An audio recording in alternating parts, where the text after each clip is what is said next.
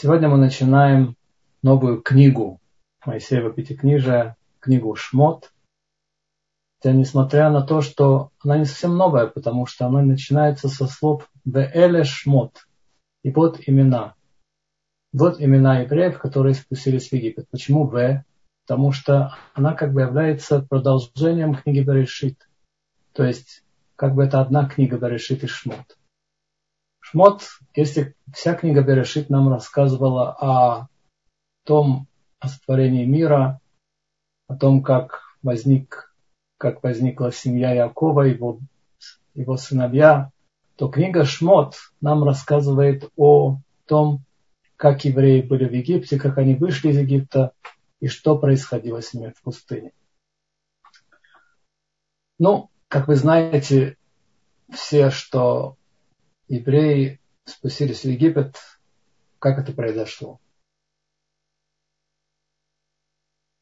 На самом деле еще Всевышний обещал Аврааму, что еврейский народ будет в рабстве в Египте 400 лет. На самом деле Всевышний в своем милосердии сократил этот срок до 210. Но это тоже было очень много. При этом быть рабами это не очень приятно. Я вам скажу прямо.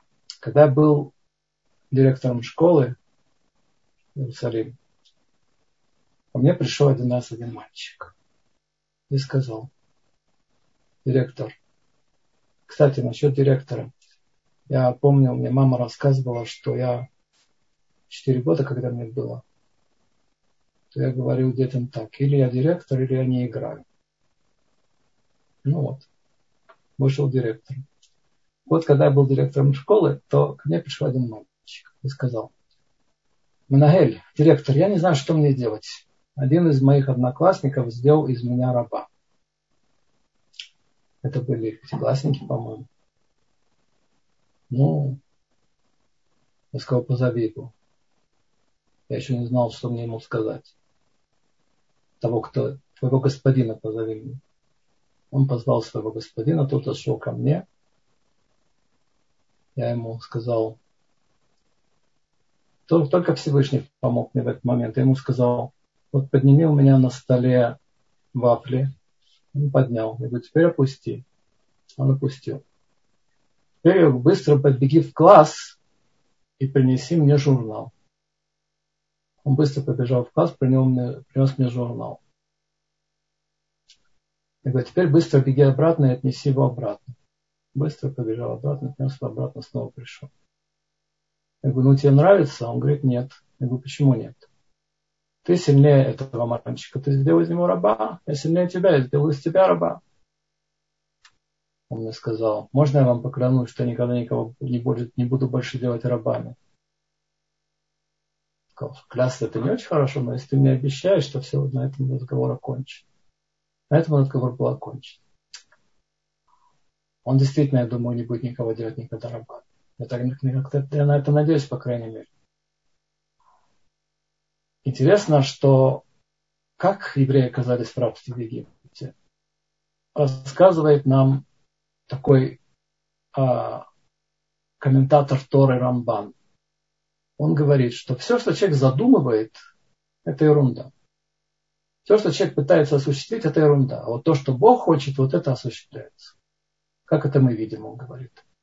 Мы это видим на примере того, что Иосиф видел сны. Он рассказывал их братьям. Чего он их рассказывал? Он считал, что он пророк, это пророческие сны. Он рассказал, что он пророк, не должен скрывать свое пророчество, он рассказывал их братьям. Но братья только злились на него. Считали, что он видит во сне то, что, о чем он думает. Вот тогда братья бросили его в яму. Написано в Торе, что братья бросили его в яму, в которой не было воды. И бросили они его в яму, в которой не было воды. Пустая яма, в которой нет воды. Зачем нам Тора объясняет, что там не было воды? Достаточно сказать, что яма была пустой. Зачем говорить еще о том, что там не было воды? Это вроде лишнее. Тора хотела нам подчеркнуть, говорят наши мудрецы так. Воды-то там не было. Но там, где нет воды, там были змеи и скорпионы. Что такое вода? Вода – это Тора. Если человек... Интересно, что в материальном и духовном есть разница в этом смысле. Если, например, стакан наполнен водой, и вы хотите туда еще налить воду, то у вас ничего не получится. Вода выльется. Это в материале. Но в духовном, если человек не заполнен, не заполнен тем, что он не просто пришел в этот мир, просто чтобы поесть, попить, почитать газеты, лечь спать и уйти. Он пришел в этот мир, потому что у каждого из нас есть только одна, один выбор. Это выбор между добром и злом. У каждого из нас. И у каждого из нас есть определенная причина. Когда человек рождается, то Всевышний как бы говорит, без этого человека мир был не такой. Если он пришел в этот мир, он пришел что-то изменить, что-то изменить к лучшему. Так Всевышний так хочет. Иногда человек изменяет что-то к лучшему, иногда к худшему. В этом весь выбор. Сегодня я хотел поговорить с вами о двух людях. О двух людях в этой главе Шмот, имена, которые, в общем-то, являются одними из основных персонажей этой книги Шмот. Это фараон, Паро, как называет его Тора, и Моше Рабейну. Моше. Кто такой был Паро? И встал новый царь над Египтом, который не знал Иосифа. Наши мудрецы расходятся в мнениях, действительно ли это был новый царь, или действительно он был старый царь, который сделал вид, что он не знает Иосифа. В любом случае, он стал порабощать евреев. Говорит Мидраш, что на самом деле он был не такой простой человек, этот фараон. Что когда к нему пришли его министры и сказали, что еврейский народ страшно размножился, и поэтому надо что-то делать, и поэтому надо применять меры, потому что если еврейский народ будет так размножаться, то в итоге их станет больше, чем нас. И в итоге они станут владельцами страны. Ну, например, как сегодня в Германии, да, когда завезли беженцев мусульманских. Кто в Германии сегодня рожает? Немецкие женщины не рожают. Так? Рожают мусульмане, рожают религиозные евреи. В итоге, что произойдет через 50-60 лет? Поэтому поднимают голову всякие партии нацистские, которые говорят, послушайте, не станет нашего народа, их станет больше, чем нас. И также говорили в Египте. Сказали фараону, евреи размножатся, в итоге их станет больше, чем нас, они захватят страну, или будет война, они присоединятся к врагу, уйдут из нашей страны, или наоборот захватят нашу страну. Фараон ничего не хотел делать. Ну, не потому, что он, он говорил так.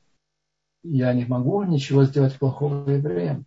Я еще помню Иосифа, который сделал столько хорошего для Египта. Я помню Якова, который сделал так, что когда я выхожу к Нилу, вода поднимается мне навстречу. Я не хочу ничего делать евреям. Тогда рассказывает нам Мидраш, устная Тора, что министры его отстранили от власти. Ну и что? Отстранили от власти, отправили из дворца, лишили зарплаты. Он ходил по улицам, ходил по улицам, с одной стороны, нищий, с другой стороны, довольный, что он держался за свои принципы. Ходил, ходил, ходил, ходил, ходил, ходил, а в итоге сломался. Вернулся во дворец и стал одним из самых, из самых жестоких притеснителей евреев. Хотя на самом деле он не собирался уничтожать весь еврейский народ. Еврейский народ всего в истории пытались уничтожить два раза. Все остальные притесняли еврейский народ, устраивали погромы, но не стояла цели уничтожать еврейский народ. Два раза в истории была такая цель. Первый раз у Амана, министра Хашвероша, и второй раз у Гитлера и Махшму Зихро. Но фараон сказал, окей, если для того, чтобы Если для того, чтобы, если для того, чтобы мне остаться у власти, мне надо быть жестоким, если Всевышний делает так, что я должен выбрать зло, я же хотел выбрать добро, у меня не получилось. Я сломался. Не выдержал испытания. Так я уже буду этим злом до конца. И тогда он начинает страшные, делать страшные вещи. Он говорит, что всех еврейских мальчиков надо бросать в Нил. Астрологи ему предсказывают, что вот должен в ближайшее время родиться Спаситель Израиля. Ну и что? Чего он добился? В итоге он выращивает этого Спасителя Израиля в собственном доме. Это Мушерабейну. Говорится, что астрологи не могли предсказать точно фараону, кто это будет. То ли это будет египтянин, то ли это будет еврей. Не могли они точно сказать. Почему? Во-первых, потому что астрологи это не пророки. Во-вторых, потому они видят что-то, но не видят все. Во-вторых, потому что астрологи у Мушера Бейну была такая двойная как бы сущность. С одной стороны, он был еврей. Понятно, что он родился у еврейских родителей. С другой стороны, у него была сестра, у него была сестра Мирьям и брат Аарон. С другой стороны, он вырос во дворце. Почему он вырос во дворце? Почему Всевышний так сделал, что он вырос во дворце? Потому что он должен был стать царем, стать царем еврейского народа. Еврейский народ был рабами, они были опущены. Написано в пасхальной Агаде, что Ваяреу Отану Амицрим и делали нас плохими египтяне. Что значит делали нас плохими? Если буквально перевести. Они сделали, они хотели сделать так, чтобы еврейский народ можно поработить, можно поработить человека физически. Но если человек порабощен физически, он еще может чувствовать себя свободным. Они захотели поработить еврейский народ духовно. Когда начали выпускать советских евреев из Советского Союза, я помню, что я э, пришел к такому человеку, Цви Вассерману в Ленинграде, и спросил его, я сказал ему, Цви, вы были такой борец, такой сионист, такой борец за выезд. Ну чего ж вы не уезжаете? Я говорю ему, это же как можно понять? Вот ворота тюрьмы открылись. И это был где-то 88 год, 89 Ворота тюрьмы открылись. Никто не знает точно, когда они закроются. Может быть, они закроются, в любой момент они могут закрыться, ворота этой тюрьмы. Он мне сказать, ответил, Ариэль, я уже вышел из тюрьмы. Я его понял. Я понял, что на самом деле тюрьма она не внутри, она не вне человека, она внутри него.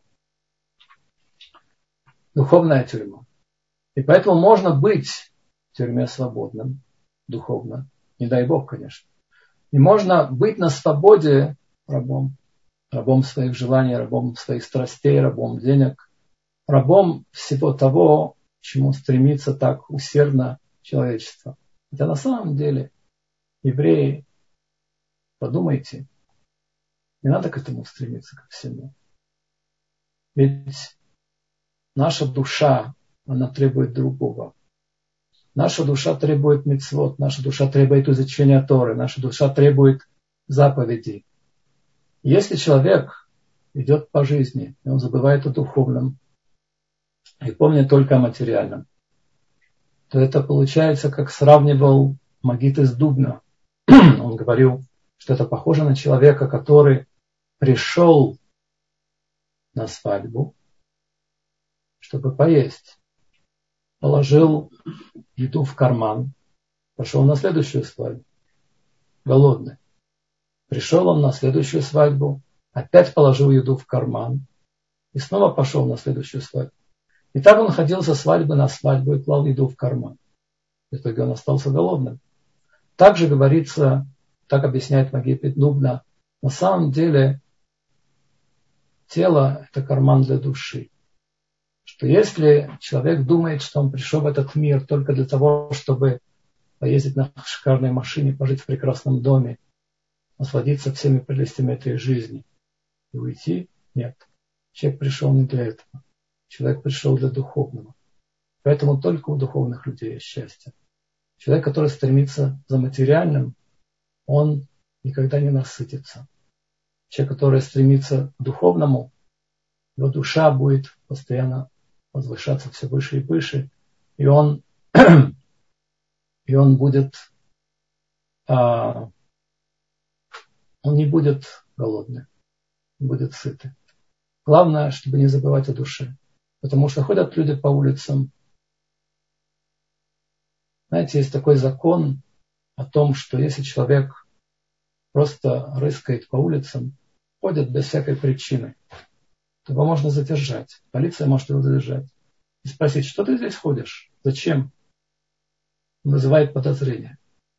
Ведь большинство людей пришло в этот мир, и они не знают, зачем они пришли. Они пришли для того, чтобы ходить по улицам, рыскать. Почему бы им себя не остановить и спросить, в чем моя функция в этом мире? Зачем я пришел в этот мир? Что я хочу от них?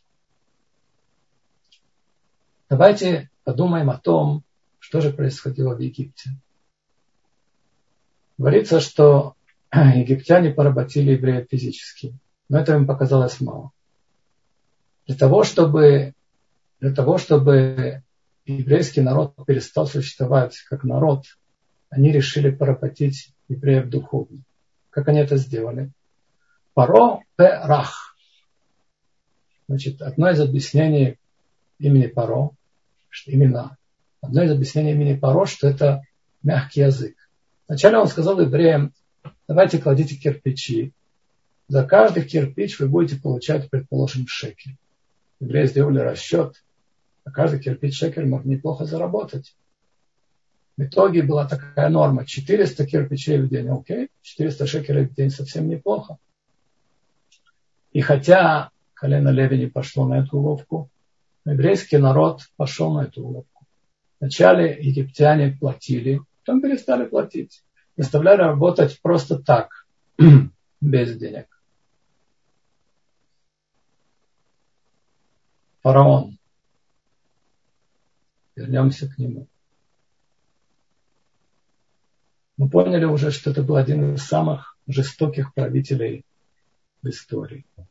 Говорится, что он приказывал приносить к нему еврейских детей, зарезать их и умывать в их крови. Он принимал ванны из крови.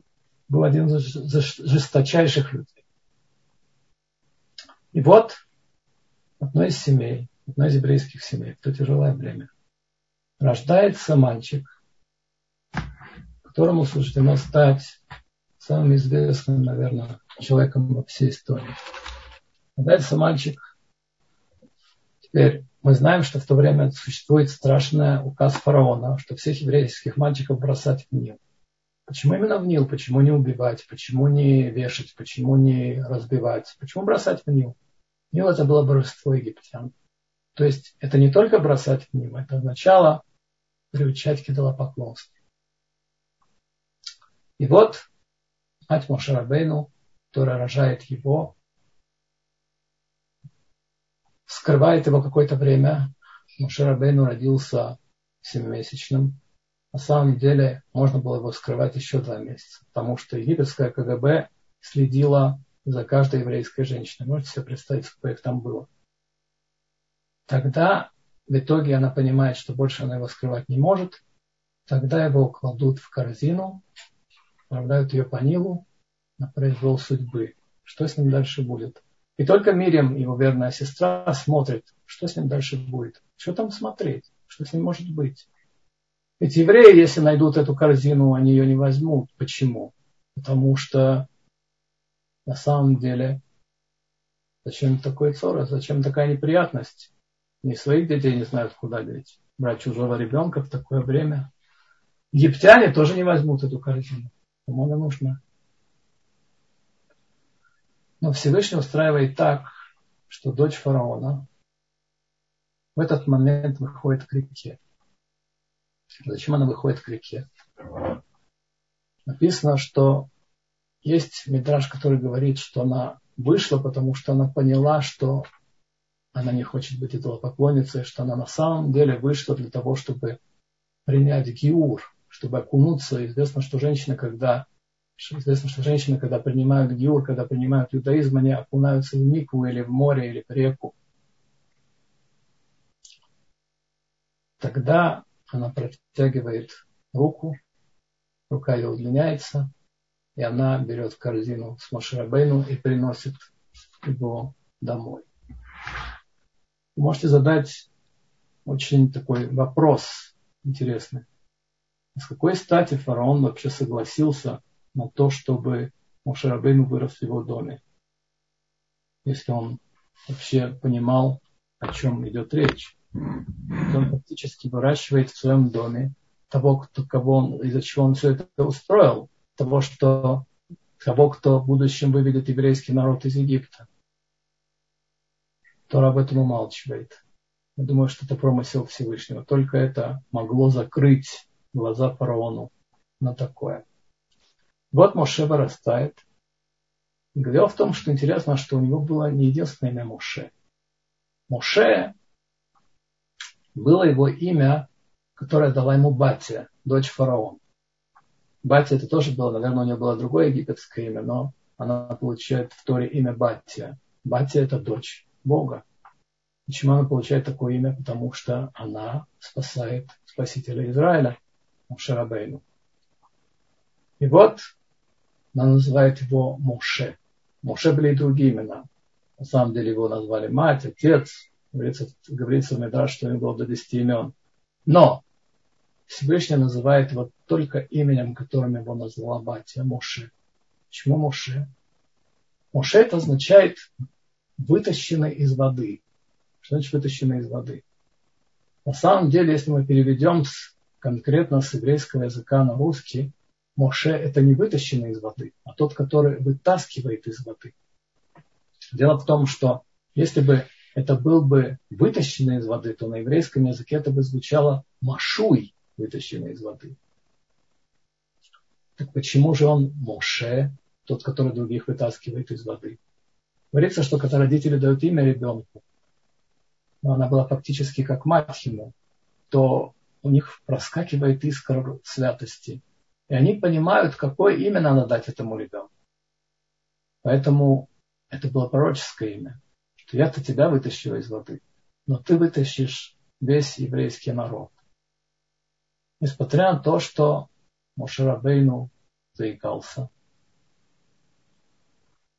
Когда ему наступает, Тора говорит, примерно 20 лет, так сказать, он живет двойной жизнью. С одной стороны, у него есть связь с семьей, он знает, что он еврей. С другой стороны, он как бы наследник фараона, он египетский принц. И вышел он к своим братьям и увидел, как они страдают. Говорит нам говорят нам наши мудрецы, что на самом деле Мушера Бейну в этот момент показывает, что он может быть, это первое, как он показывает, что он может быть лидером еврейского народа. Почему?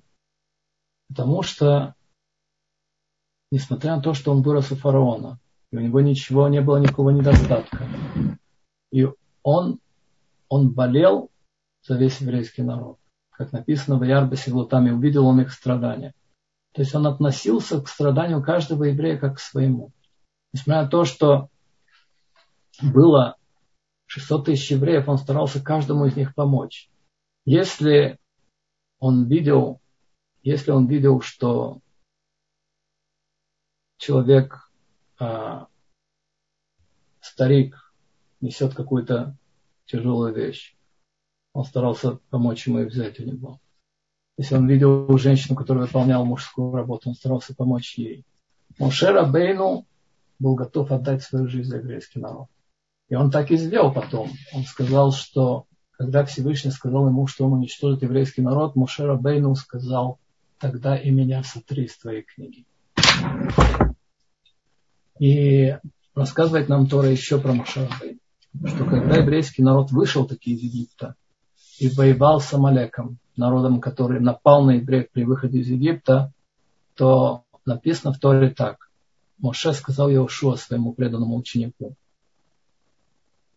Иди выходи воевать с Амалеком, а я буду стоять на вершине холма, и посох Господа будет в моей руке.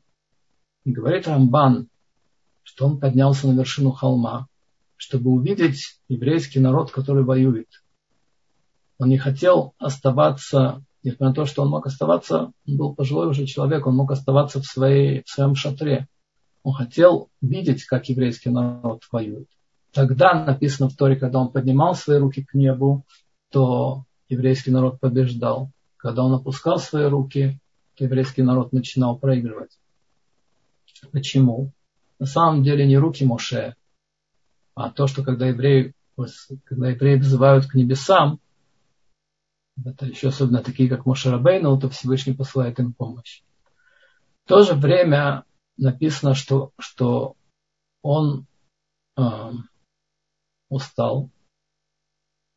И тогда написано так в Гемаре Тани. И руки Моше стали тяжелые, и взял он камень и положил под себя и сел на него. А что у него не было? Он был царь, у него не было подушки, у него не было сесть на эту подушку. Он сказал Мушарабейну, то, что еврейский народ сейчас в печали, я тоже буду в печали с ними. И каждый, кто в печали с общиной, он увидит утешение, которое будет у этой общины. Рассказывает нам Танах, что когда Навуходнецар, вавилонский царь, против которого восстал еврейский царь Циткияву.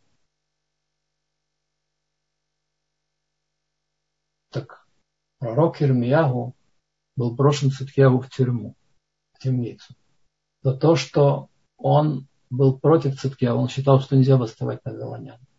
Но Циткияву послушал пророков, которые были ложные, и восстал на Навуходнецара. Это окончилось страшной трагедией, это окончилось разрушением храма.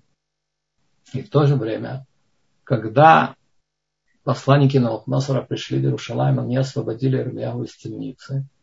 И был специальный указ, специальный указ Навуходоносора, что Ирмиягу может оставаться в Иерушалайме. В то же время, когда еврейский народ угнали в Бавель, Ирмиягу не мог оставаться. Когда еврейский народ угнали в Вавилон, Ирмияу не мог оставаться в Иерушалайме. Он пошел вместе с евреем.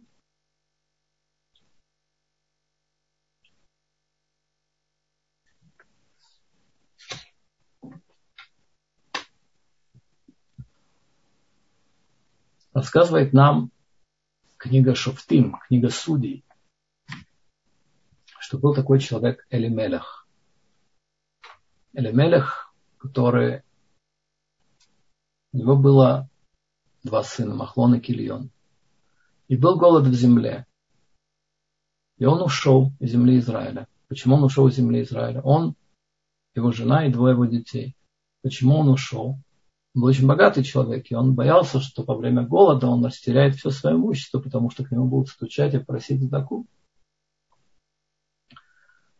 Значит, он ушел со своей семьей, когда они пришли в Муав, Муав к, к Моавитянскому царю. Они поселились там. И было у Моавского царя Эглона две дочери, Рут и Арпа, Рут и Орпа. Они вышли замуж за Махлона и Кильона. Махлон и Кильон вскоре умерли, Элемелек вскоре умер. И тогда Наоми решает возвращаться вместе с двумя своими невестками, Рут и Орпой, в Израиль, в землю Израиля написано «И умер Элимелех муж Наоми». Почему муж Наоми? Мы что, не знаем, что он был муж Наоми?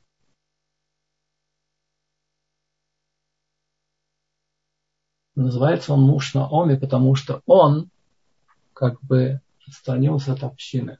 Он мог быть не только мужем Наоми, он мог быть лидером еврейского народа. Он умер только как муж Наоми. Кстати, интересно, что две эти невестки Рут и Орпа являются прабабушками известных двух героев Танаха, Давида и Гулиата. И здесь показано в этой истории, как важно быть до конца, идти до конца во всем. Как сделала Рут. Ведь Наоми возвращается с двумя своими невестками в землю Израиля. Она по дороге их уговаривает, ну куда вы идете, вы дочери царя, оставайтесь здесь. Здесь вам будет лучше. Написано, что Орпа повернулась к ней спиной и ушла, а Рут остается с Наоми. Орпа – это те же буквы, что у Паро, у фараона. Пейреш Айн – это слово Орев. Орев – это Амкшорев – это называется шея. Это сзади. Это, это когда человек смотрит на мир очень поверхностно. Вот Давид побеждает Гулиат. Рассказывается в Гемаре Мегила. Спросили ученики у Раби Зайры. Как так получилось, что ты так долго живешь? Хороший вопрос. Ответил Раби Зайра. Никогда я не радовался, когда плохо было кому-то. Ну хорошо. Разве этого достаточно?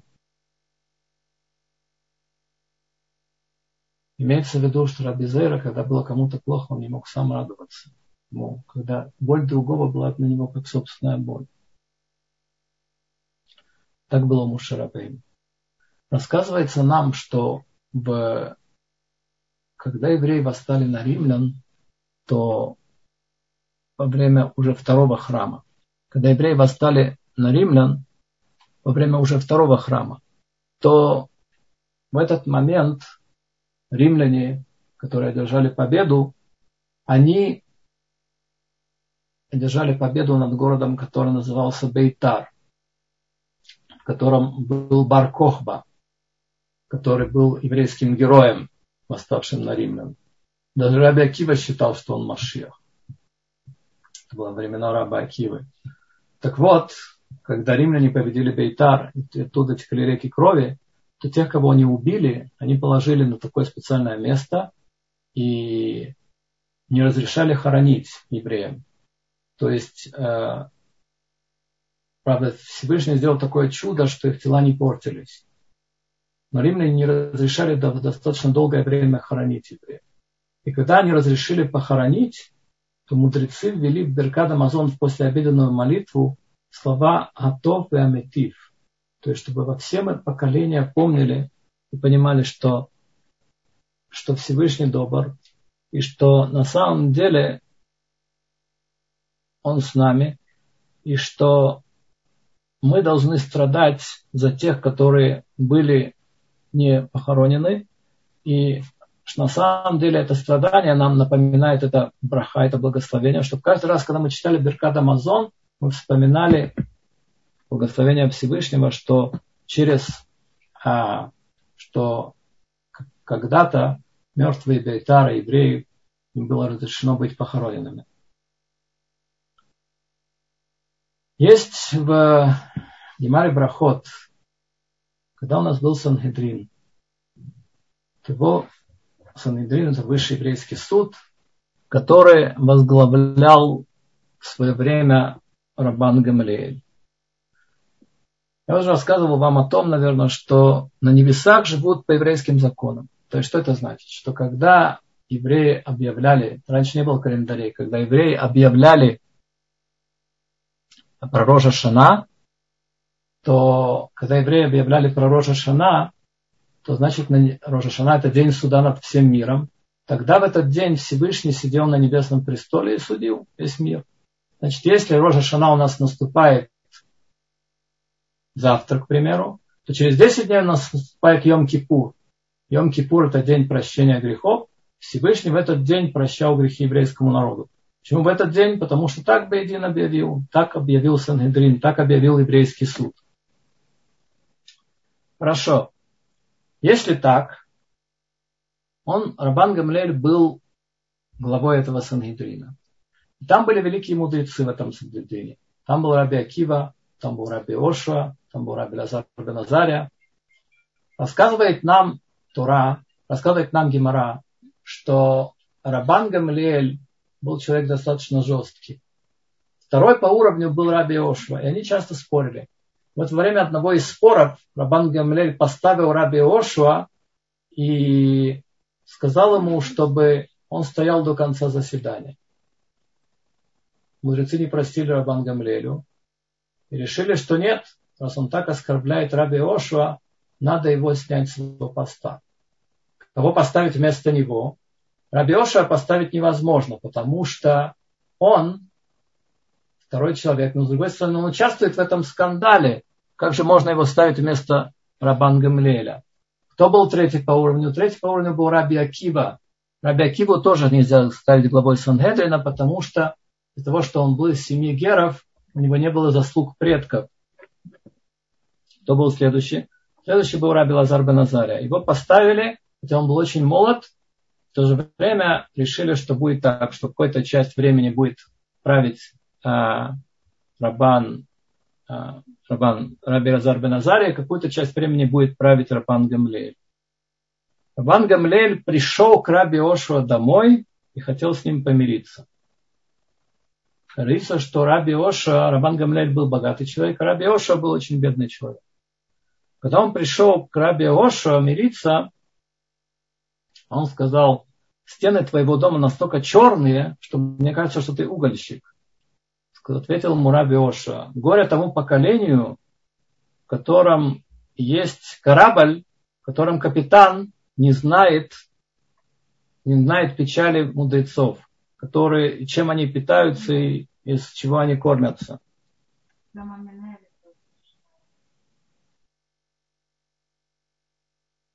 То есть Рабиоша его упрекнул, что если, говорит, ты не знаешь этого, то понятно, что получается, что ты не можешь быть лидером еврейского народа, потому что ты не знаешь того, как живут твои друзья, как живут твои товарищи, как живет еврейский народ только посредством того, чтобы быть, а, только посредством того, чтобы быть вместе с другими, только посредством этого ты можешь править еврейским народом.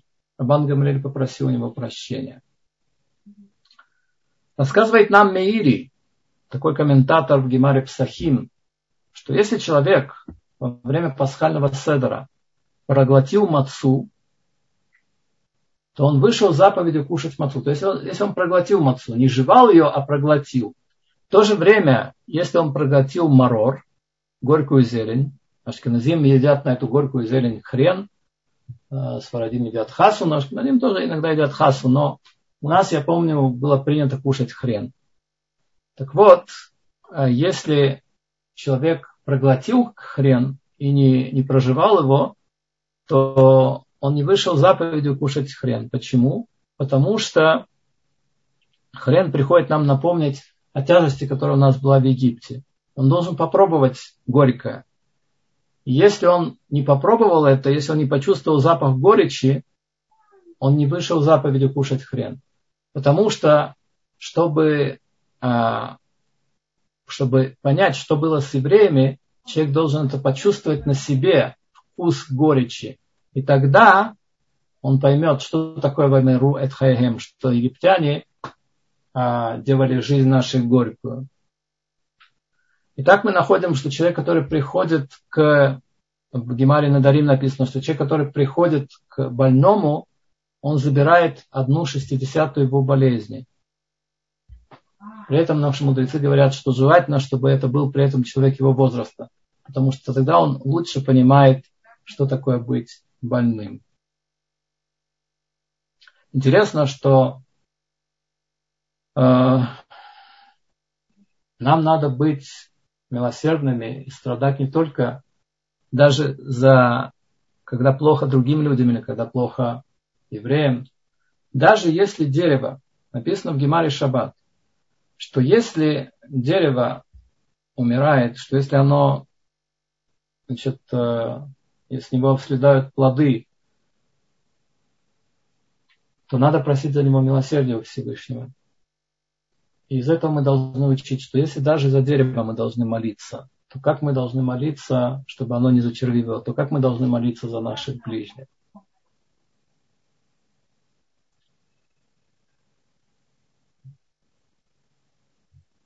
Рассказывается в наших книгах, что человек может к этому привыкнуть, чтобы он чувствовал, чтобы он чувствовал горечь другого,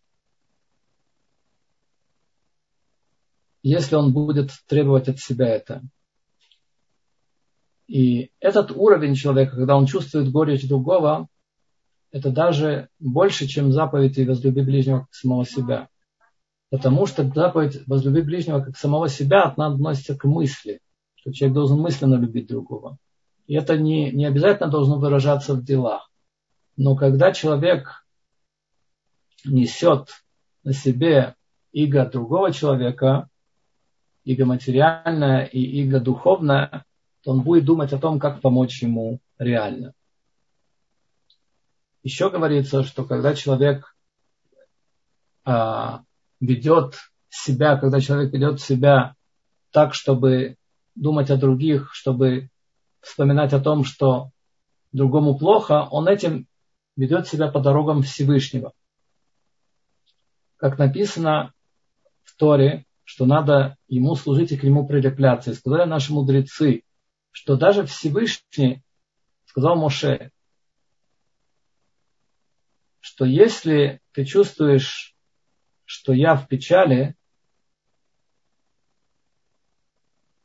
почему Всевышний показал себя Моше Рабейну в горящем кусте?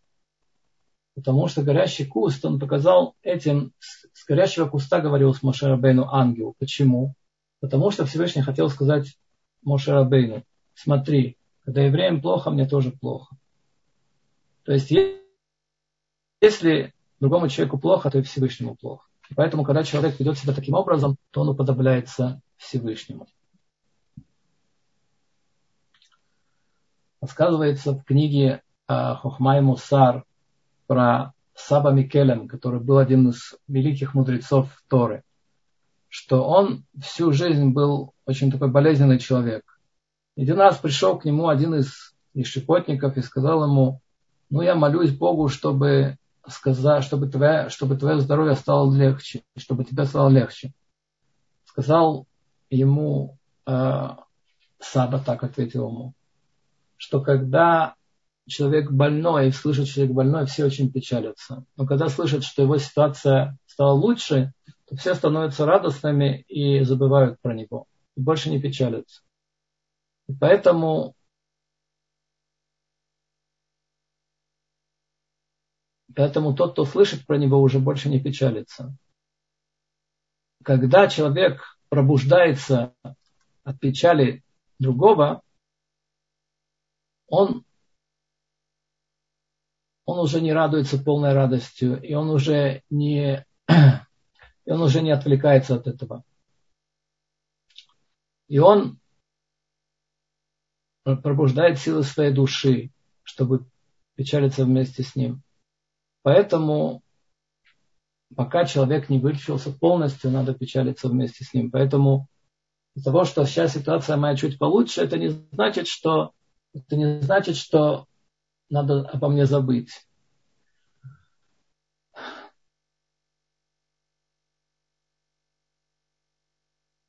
Рассказывают про раби Абрама Гродзинского, главы Ишивы Слободка в Литве, что один раз он был в своей семье в Варшаве.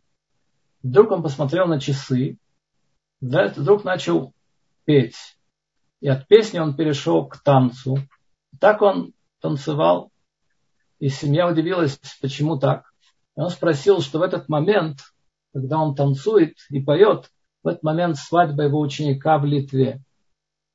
И поэтому я, говорит, не могу с ним вместе радоваться, но я могу и радоваться здесь, потому что это тоже моя радость. То есть точно так же, как человек печалится, когда другому плохо, он точно так же должен радоваться, когда другому хорошо. Но это было для Мушера не единственное испытание. Рассказывается так. Когда Бейну вышел, он вдруг видит египтянина, который избивает еврея. Бейну видит египтянина, который избивает еврея.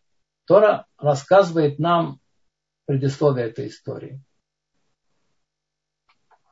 Египтяне были надсмотрщиками над евреями, но у самих евреев были надсмотрщики тоже. Говорится, что один египтянин был надсмотрщиком над, десятью еврейскими надсмотрщиками. Чтобы евреи работали, чтобы они выполняли дневную норму.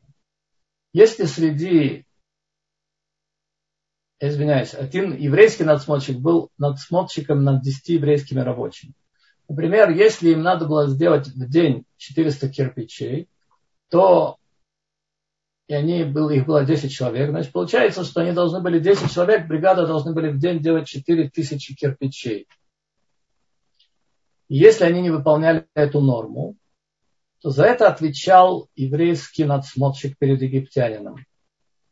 Так вот, говорится, что еврейские надсмотрщики были праведники, и поэтому они не выдавали египтянам, кто не выполнил из евреев эту норму. И поэтому египтяне их били, этих надсмотрщиков. Одним из таких надсмотрщиков был Датан. Одним Датан. Это был муж э, Шломит Бад Диврей, Шломит Бадиври была женщина, которая говорила всем, наверное, ее не знали Шломит, та, которая ее называет, потому что имена мы, мы понимаем, что это имена. Шломит, она говорила всем шалом. Всем говорила шалом. Здравствуйте, шалом, шалом, шалом, шалом. Вот такая очень женщина, которая э, открытая и со всеми она общается. И э, всех она любит, и всех она замечает, и со всеми она здоровается.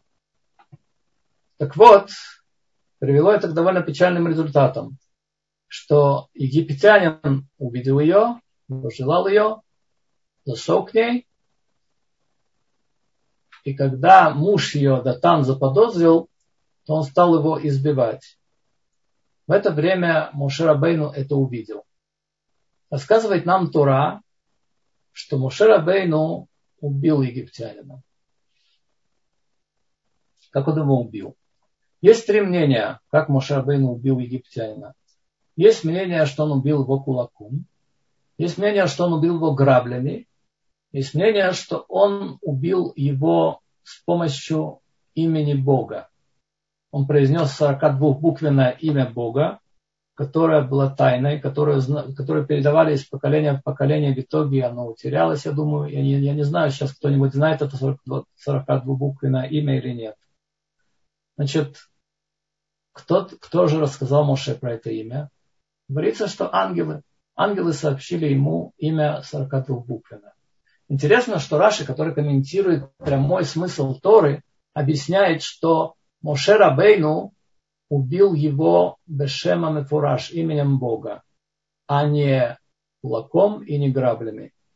Это очень интересный вопрос. Почему Раши, который комментирует простой смысл Торы, уходит от него вроде, и говорит, что, наоборот, легче было бы сказать, что он убил его кулаком. Мушарабейну был очень сильный человек от природы.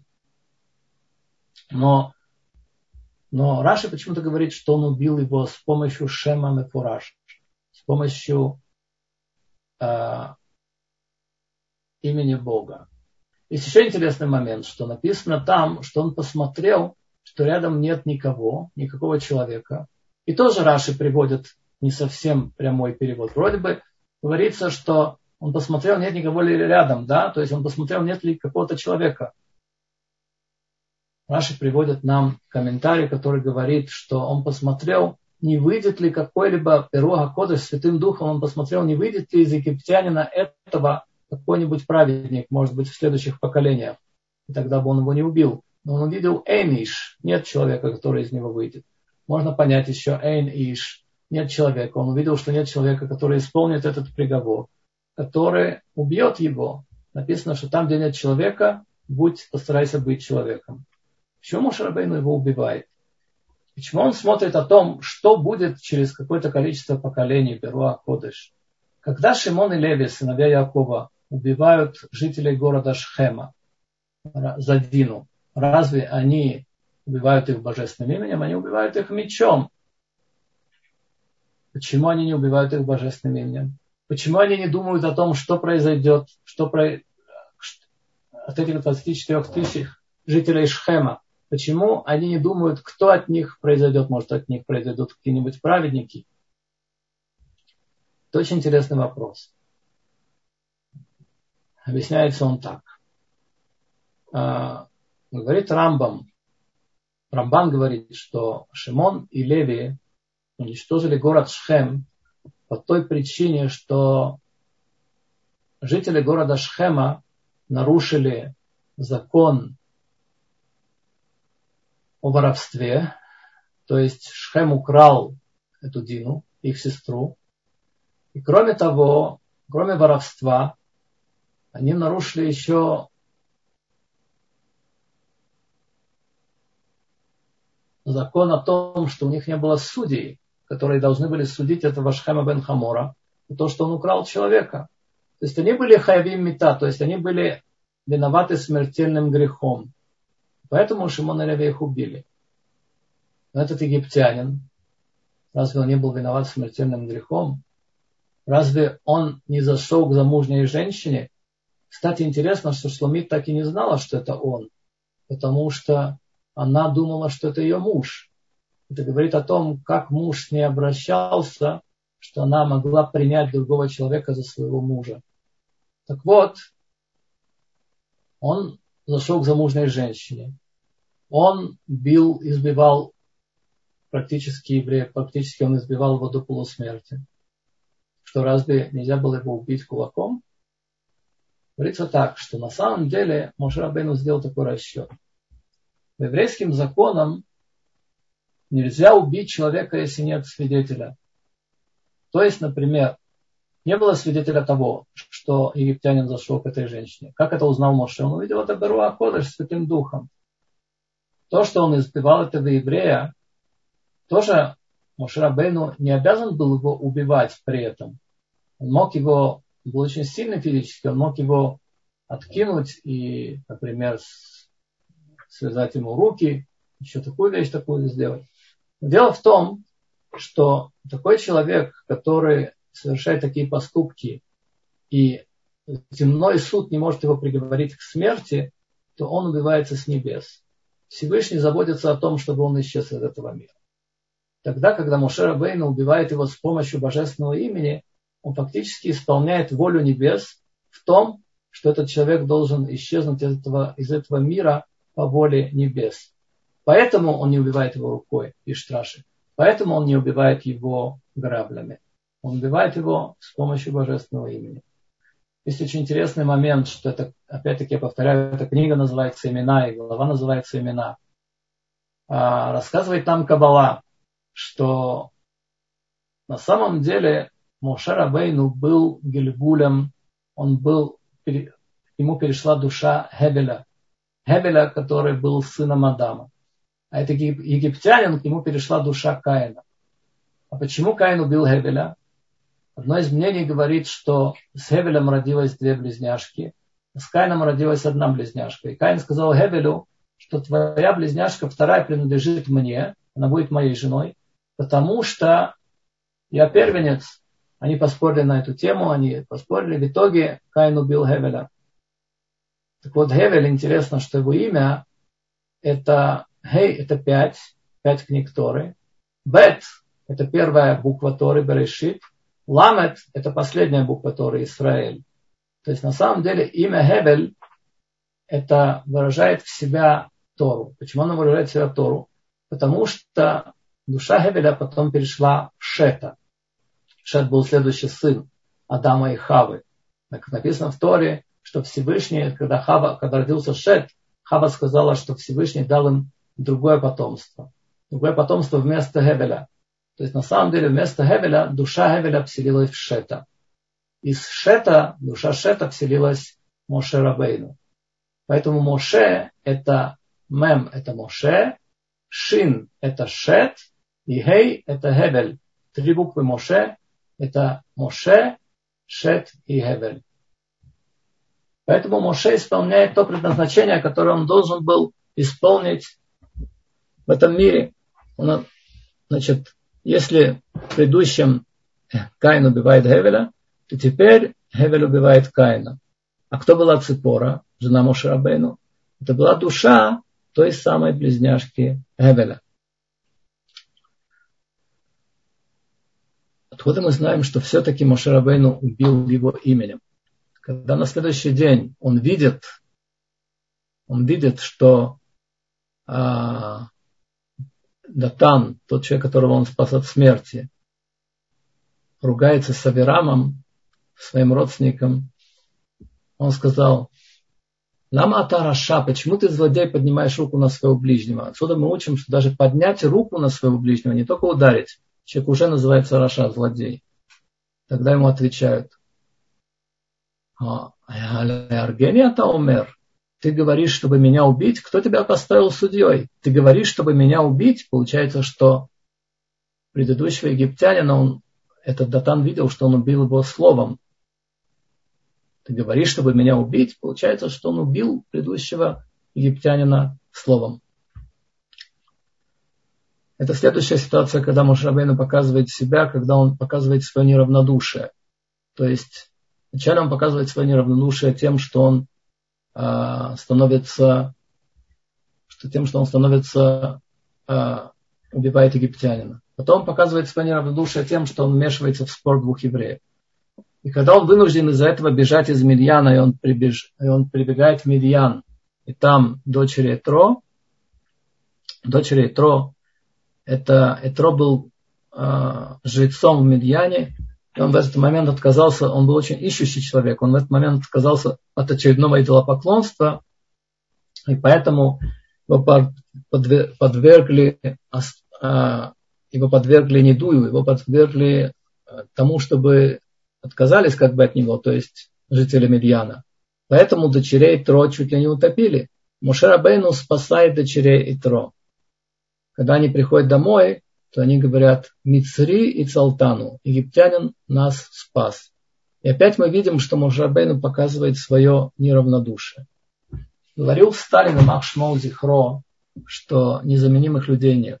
Незаменимые люди есть.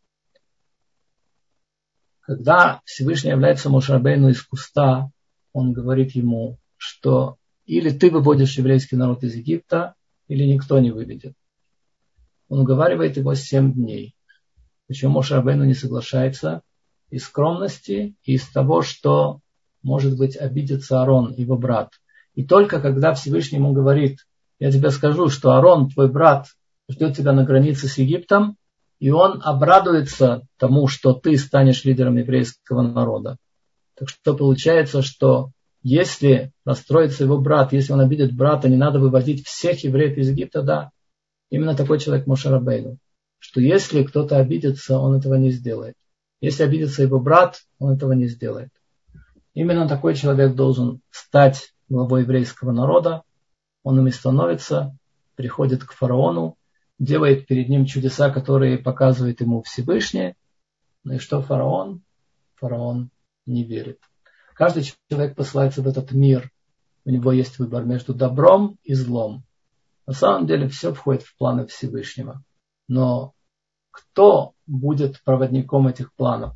Когда человек выберет зло, он будет проводником планов Всевышнего, которые, которые значит, он будет проводником планов Всевышнего, но это будет козлу, не для него. Если человек выбирает добро, он тоже будет проводником планов Всевышнего. Надо удостоиться того, чтобы каждый из нас стал проводником плана Всевышнего, но к добру, чтобы, чтобы у нас, мы сделали выбор, каждый день мы его делаем, чтобы каждый день у нас были силы выбирать добро.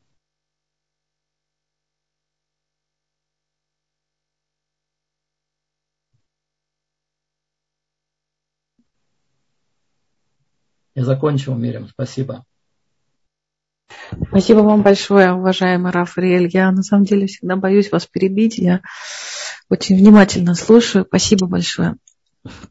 Друзья, если у вас есть вопросы, пожалуйста, сейчас самое время их присылать. У меня есть вопрос, который я получила сегодня днем. Сейчас, секундочку, пожалуйста.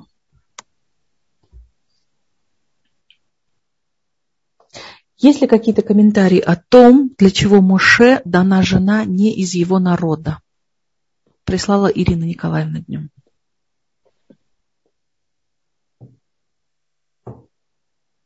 Я могу высказать свое мнение.